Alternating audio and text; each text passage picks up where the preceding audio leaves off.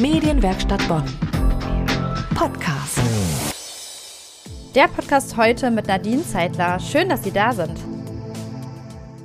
Ich bin heute zu Besuch bei der Bonner Filmemacherin Ayla Yildiz und ähm, freue mich sehr, mit ihr über ihren aktuellen Film Me Time zu sprechen, der schon in österreichischen und deutschen Kinos gelaufen ist und auch über ihren Beruf und ihre weiteren Projekte. Ja, Ayla, wie wird man überhaupt Filmemacherin? Ich habe schon früh angefangen, ähm, ja, Interesse an Foto und Film zu finden. Ich habe die Kamera schon als sechs-, siebenjährige vom Papa gemobst und äh, viele Foto- und Filmaufnahmen gemacht.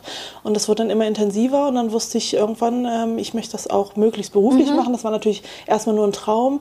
Aber ähm, in meiner Heimat Wuppertal gab es das Medienprojekt Wuppertal und dort werden Jugendlichen angeboten, Filme zu machen mit professioneller Kamera und Equipment. Ah, toll. Und dort habe ich dann Film und Schnitt gelernt und äh, ganz viele Praktika gemacht und dann die Ausbildung gemacht, weil ich damals mhm. schon, also als Jugendliche wusste ich dann, okay, ich will mich irgendwann selbstständig machen ähm, und habe dann darauf hingearbeitet. Und jetzt hat es geklappt. Und das ist für mich auch wirklich ein Traum, selbstständig als Filmemacherin, also das Hobby zum Beruf gemacht zu haben.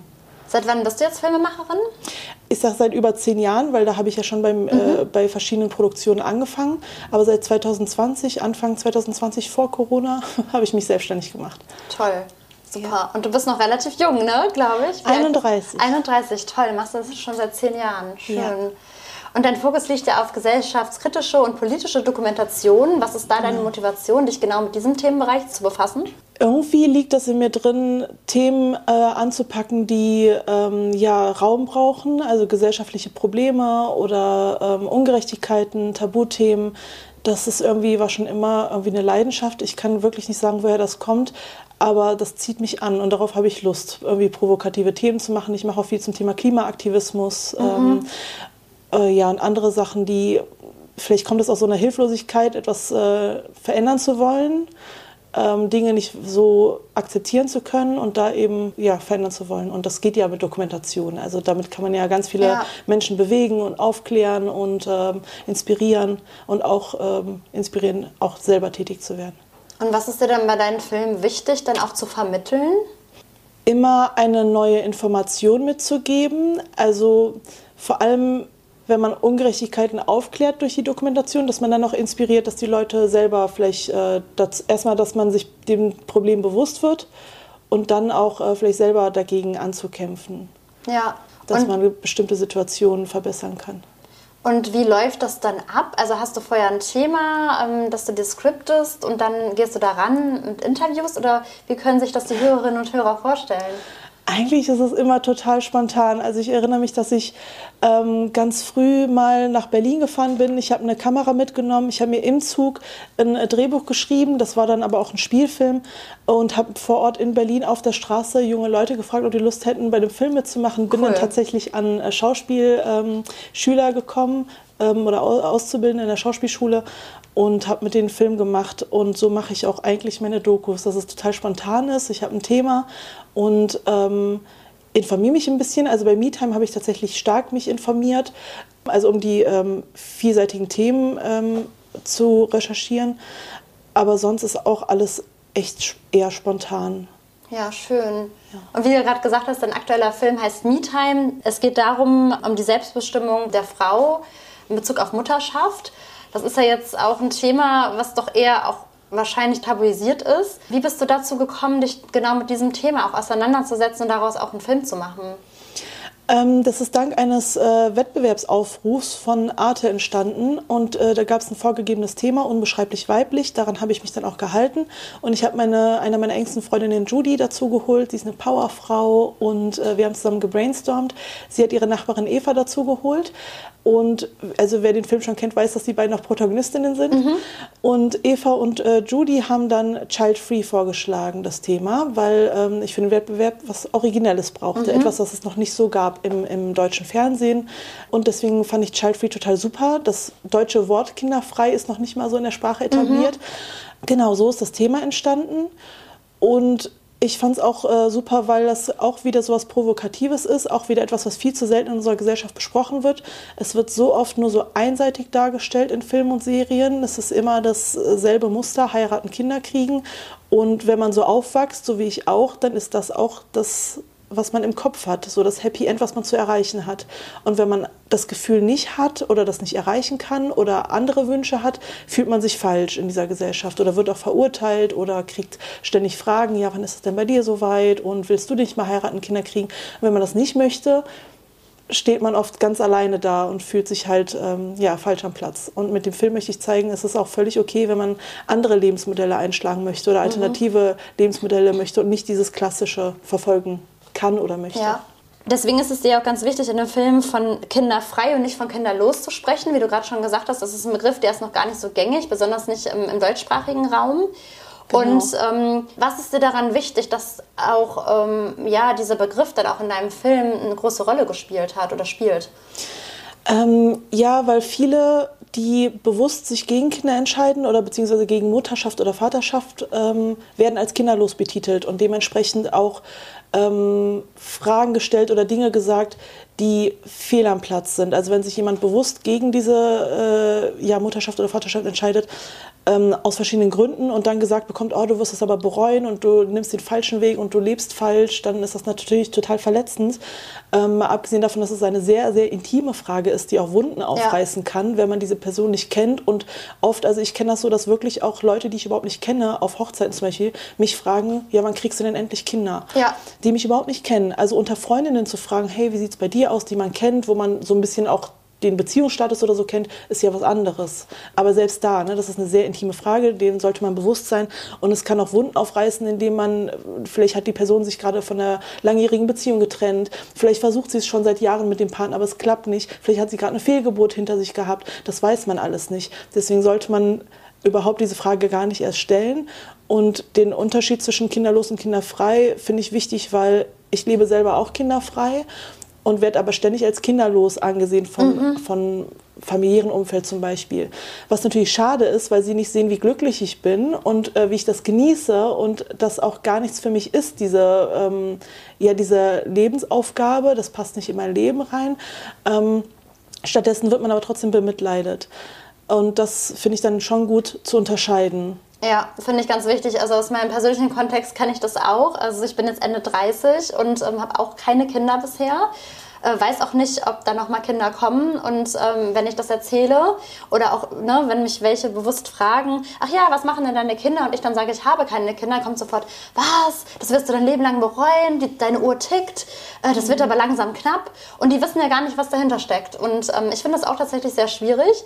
Und ähm, ich werde tatsächlich auch selber bei dieser Frage manchmal so ein bisschen aggressiv, wo ich mir denke, warum ist das jetzt so wichtig? Und bin ich keine wertvolle Frau, wenn ich keine Kinder habe? Genau das wird dir vermittelt. Du bist dann keine richtige Frau und dir fehlt was. Und es kann natürlich auch total verunsichern. Jemand, der noch nicht so gefestigt ist, äh, oder selbst wenn man gefestigt ist, kann es einen ja verunsichern, wenn man, je nachdem, wo man wohnt, wenn einem alle sagen, du lebst falsch und du ja. wirst das bereuen, kann es ja sein, dass diese Person nachgibt, den anderen glaubt, vielleicht ein Kind bekommt und es dann bereut. So, was, was ist dann? Also diese Fragen können wirklich einen jemanden beeinflussen, der das eigentlich gar nicht ja. möchte oder ja. auch kann.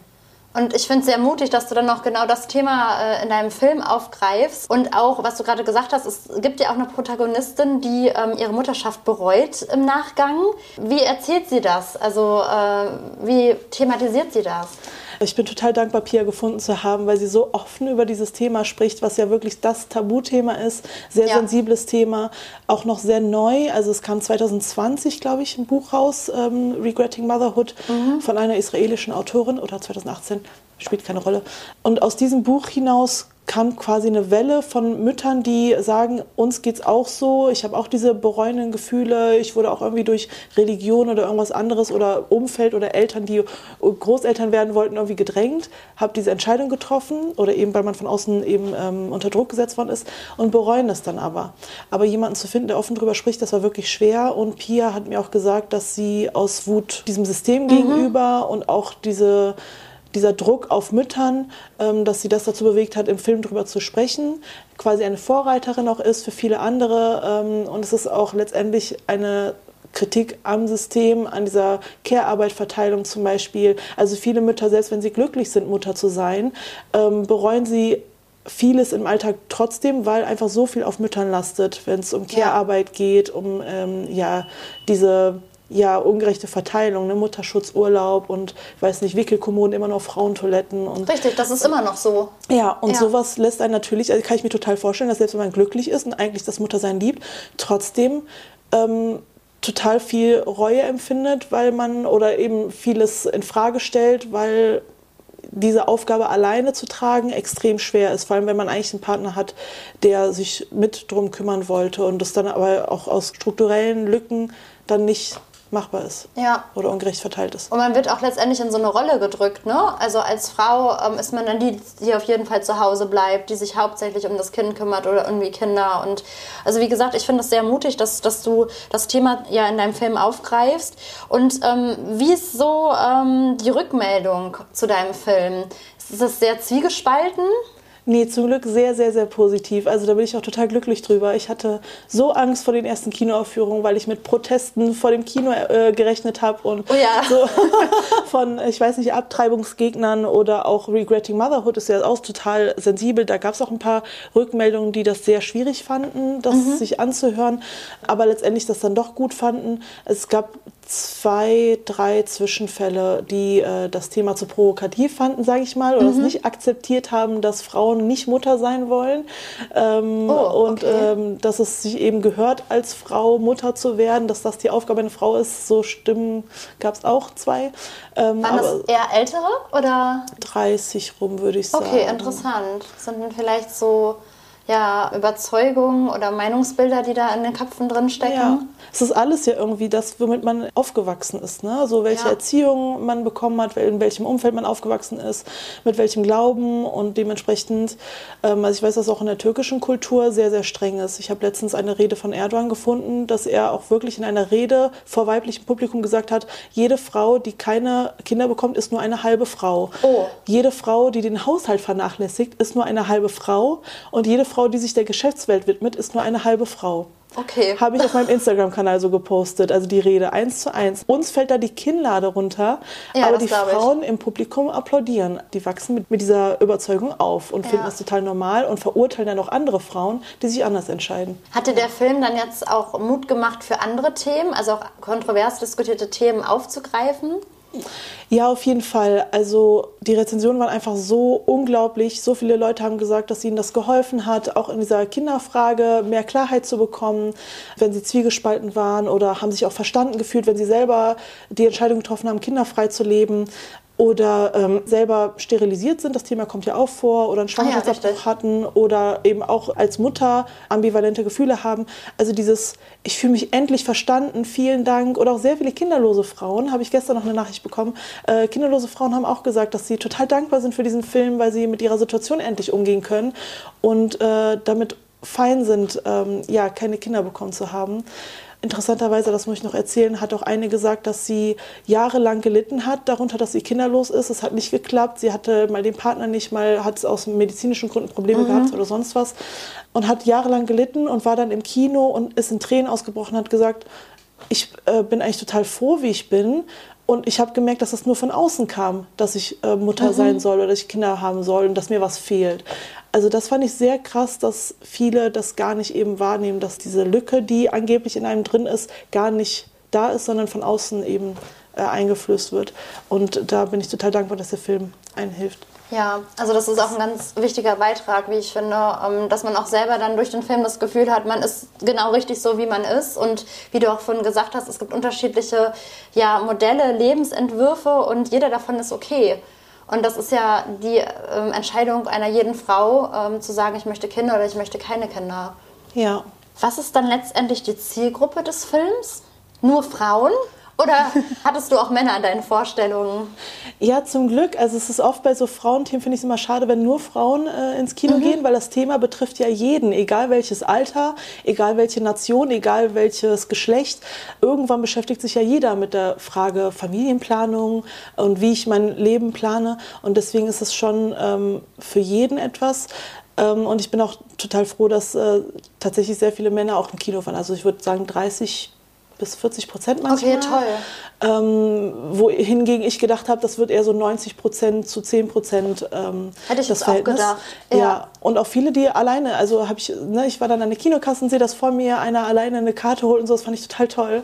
Äh, also es sind nicht nur mitgeschleppte Partner sozusagen gewesen. Und ich habe auch von einem aus dem Publikum in Aachen mitbekommen, dass er selber auch die Frage gestellt bekommen hat, wann er denn endlich Kinder bekomme und sowas. Ähm, ja. Auch ein ähm, Pärchen in Essen, äh, war ein homosexuelles Pärchen, die haben erzählt, dass sie vorher diese Frage nicht bekommen haben. Jetzt haben sie geheiratet und jetzt werden sie auch ständig bedrängt, wann sie dann ja. endlich Kinder bekommen. Also dass das auch mit diesem Heiraten in Verbindung gesetzt wird. Ja, da bin ich doch sehr froh, dass da, äh, dass es auch die Männer interessiert, weil es ja auch also die ja auch betrifft. Ne? Und ich finde auch so, wenn es um Care-Arbeit, Verteilung oder Ungerechtigkeiten geht, ja, hilft es ja, wenn beide Geschlechter dafür für Gleichberechtigung kämpfen. Und es ist ja auch tatsächlich in unserer Gesellschaft so, dass der Aspekt der Männlichkeit auch gleichgesetzt wird mit viele Kinder zu zeugen.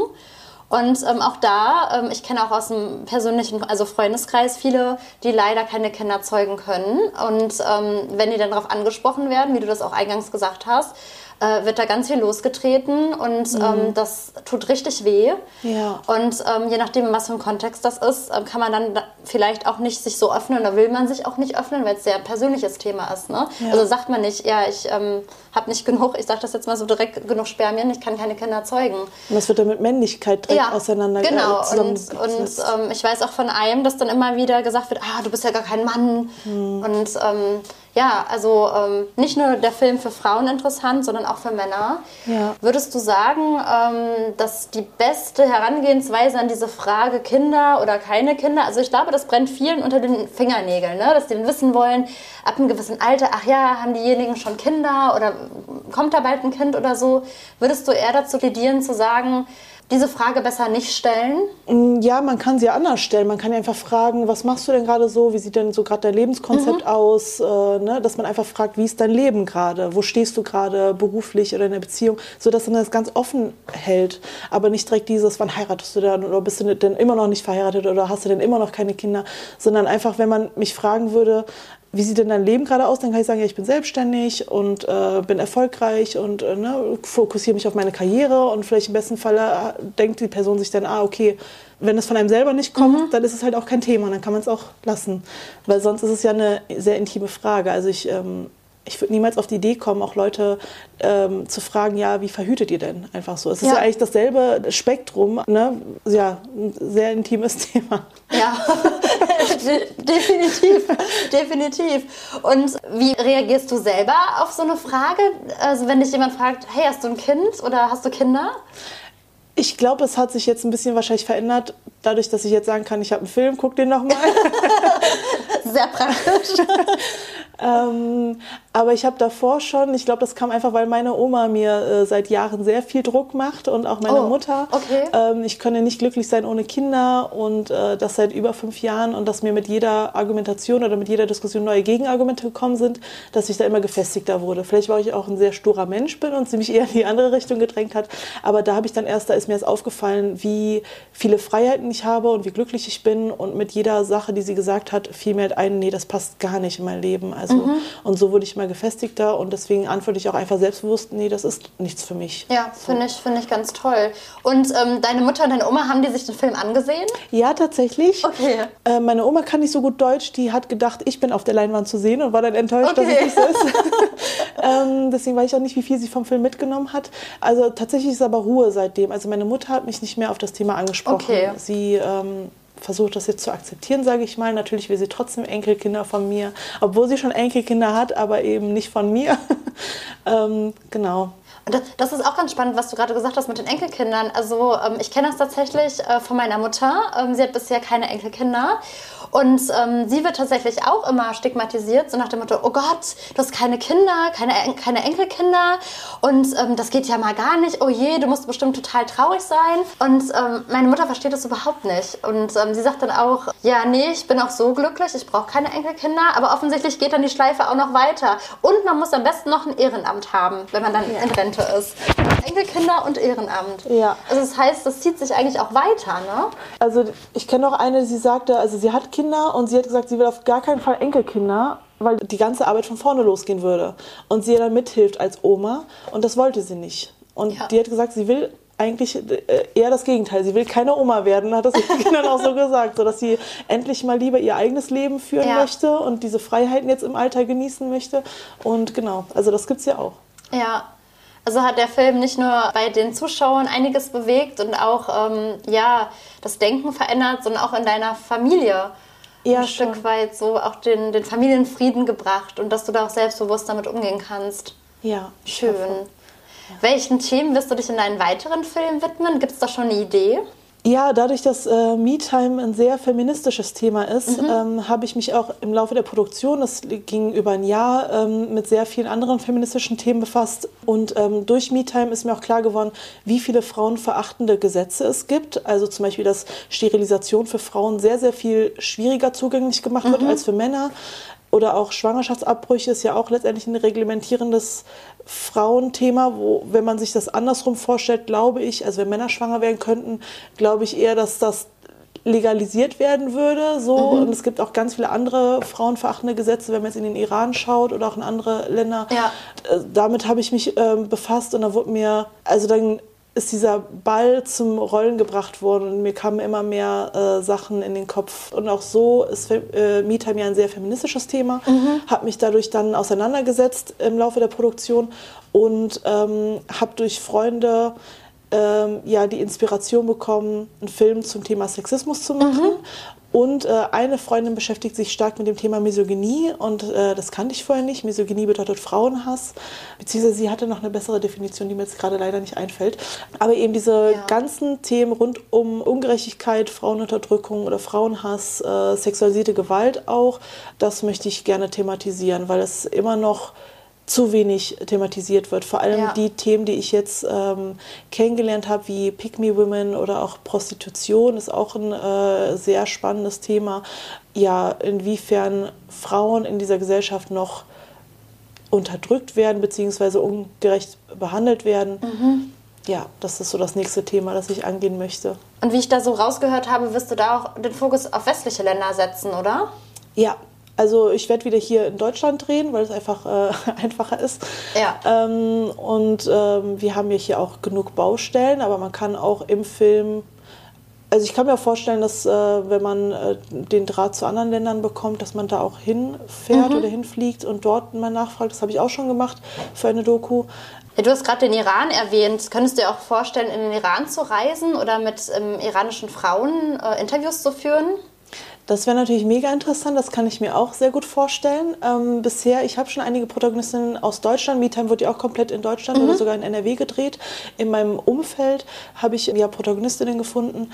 Aber es ist auch, das sind die Themen, die drin vorkommen werden, sind Themen, die äh, auch in Deutschland, also auch frauenverachtende Gesetze in Deutschland oder auch äh, Ungerechtigkeiten in Deutschland, die wir hier auch haben. Aber es gibt auch Themen, die weltweit einheitlich sind, sage ich mal. Zum Beispiel, dass die Frau als die immer als die Dienende angesehen wird, die Sekretärin, die äh, ja oder die, Stewardess, die dem Piloten hilft oder die äh, Krankenhelferin oder Assistentin, die dem Arzt äh, zusteht oder ähm, ja, Siri, Alexa, Google sind alles weibliche Stimmen. Also so, so, diese, so diese Themen, die sind einfach, äh, die kann ich hier drehen in Deutschland. Ähm, also äh, beziehungsweise da, wo man wohnt, die sind, soll ich sagen, geografisch ungebunden, weil ja. es einfach auf der ganzen Welt so ist. Ja, ich finde das ganz wichtig, was du gesagt hast, dass ähm, gerade auch im Alltag rundherum ähm, das Thema ja auch Sexismus eine Rolle spielt und nicht nur ähm, zum Beispiel in Ländern wie im Iran, sondern auch bei uns hier in Deutschland. Und ähm, ich finde es mutig, dass du da auch wieder den Fokus drauf richten möchtest und ähm, wünsche dir da schon jetzt ganz viel Erfolg. Dankeschön. Wo können Interessierte deinen aktuellen Film MeTime sehen? Der läuft ähm, noch im Kino. Also die Kinoaufführung kann man immer auf der Webseite gucken, metime-movie.com. Und sonst auch auf Vimeo. Da ist der Film auch zu kaufen oder zum Ausleihen. Und Okay. ähm, wer Instagram hat, da gibt es auch einen Kanal, der ist MeTime Movie. Da poste ich auch immer die neuesten Kinoaufführungen oder auch ähm, Ausschnitte aus dem Film, die es nicht in den Kinofilm geschafft haben. Also Ausschnitte aus den Interviews oder Outtakes oder weitere Infos rund um die Themen, die in MeTime drin vorkommen. Also das kann ich auch jedem empfehlen. Also lohnt sich auf jeden Fall auch auf deinem Instagram-Account äh, drauf zu schauen. Wunderbar. Ja, Ayla, vielen herzlichen Dank, dass ich auch heute hier bei dir tatsächlich zu Hause sein durfte und wir dieses tolle Interview führen konnten. Ich danke Dankeschön. auch. Das war der Podcast mit Nadine Zeitler. Bis zum nächsten Mal. Medienwerkstatt Bonn.